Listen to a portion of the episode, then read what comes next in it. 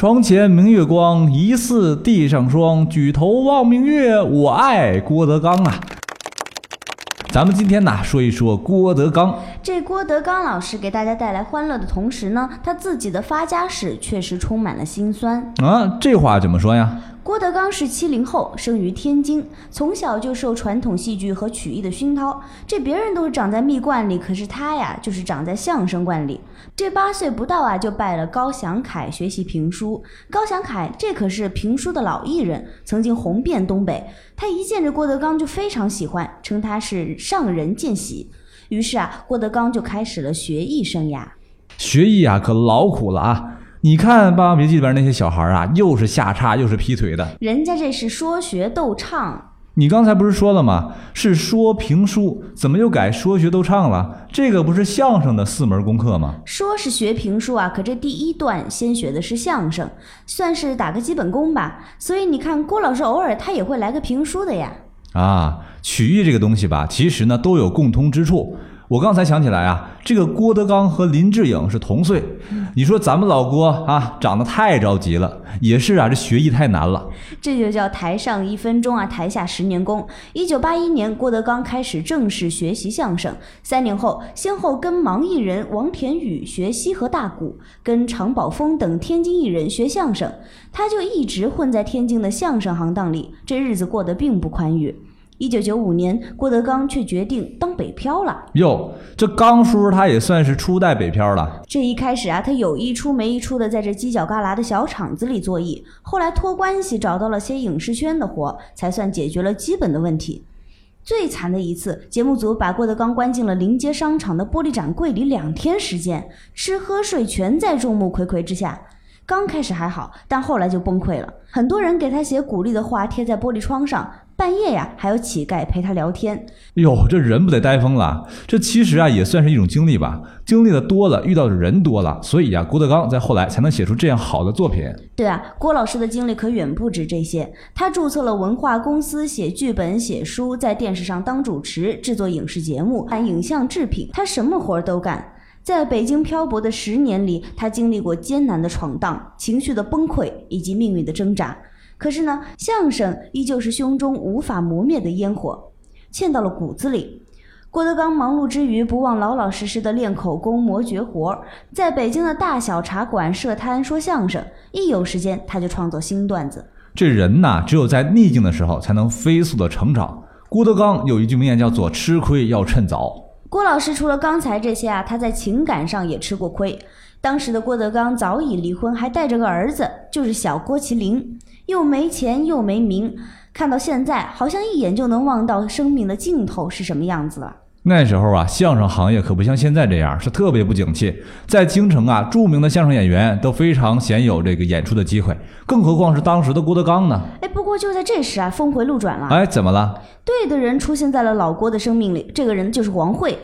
两个人在工作中呢，这就产生了感情。嘿，这个好啊，都是做曲艺的，这有共同话题。但当时的郭德纲吧，他自己是个穷小子就不说了，二婚带着个孩子，王慧的家人当然是极力反对。老郭时常感到万念俱灰，却发了狠，就这样灰溜溜的回去，那所有人都会看不起我。这男人呐啊，不怕发狠，就怕他窝囊。所以当时在各种茶馆、剧场等各种正式的、非正式的场合，零零散散的演出。老郭总结经验，相声要想再度繁荣，只有一条路：回归剧场，回到观众当中去。是啊，这个相声啊，它本来就是这个茶馆艺术，要的就是这个接地气儿。那俩脚不沾地儿的，可可能火吗？真的。在两千零二年年底啊，郭德纲与几个同行成立了德云社。由他和两个同行每天说专场相声。第二年的夏天呢，郭德纲和王慧举行了婚礼。婚后呀，王慧一头就扎进了相声的海洋，帮老郭收集了三百多段传统的段子。郭德纲自己动手改编，融入现代元素，然后又在家里表演。王慧成为他唯一的观众。两千零四年十月，老郭又拜了相声大师侯耀文为师。有了这块金字招牌呀，在讲究师承名门的帝都呢，也就再也不怕被人欺负了。两千零五年，三十三岁的天津非著名相声演员郭德纲一夜窜红的故事成了一个传奇。这人红了呀是好，可是人红啊，他是非多呀。人怕出名，猪怕壮，不少档子事儿就出来了。别的炒作的新闻，咱就不说了。郭德纲最伤心的事情呢，是自己眼看长起来的亲徒弟接连出走。最近的有一条新闻，就是郭德纲颁布了德云社家谱，两个徒弟何云伟、曹云金被除名。而且呀，家谱里面是着重强调，另有曾用云字一名者二人，欺天灭祖，背逆人伦，逢难便捷，卖师求荣，恶言构陷，意狠心毒，似此寡廉鲜耻，令人发指，违警效尤，夺回一名，逐出师门。八月三十一号呢，郭德纲晒出家谱的配文，该清的清，该驱的驱。所谓的清理门户，是为了给好人们一个交代。凡日月所照，江河所至，皆以中正为本，留下一名，带走脸面。愿你们万里鹏程，从此江湖路远，不必再见。这短短几行字啊，也写出了郭德纲对自己徒弟的复杂情感。郭德纲说了，自己呀是不可能忘记的，没有人被人在背后捅了一刀，还能跟没事人似的。这敢爱敢恨啊，才是真英雄、真汉子。郭德纲之所以这么喜欢岳云鹏呢，也是因为他朴实忠诚。在这个年代呀，能抵抗诱惑、重情重义的人真是不多了。也希望这郭德纲老师以后收徒可别看走眼了。人家郭德纲说了，自打收了这个徒弟的时候啊，就知道长了一脸奸相啊。说的不是岳云鹏啊，这是脑袋后边啊有仿古。可是没办法，谁叫喜欢他这块材料呢？还是惜才爱才呀。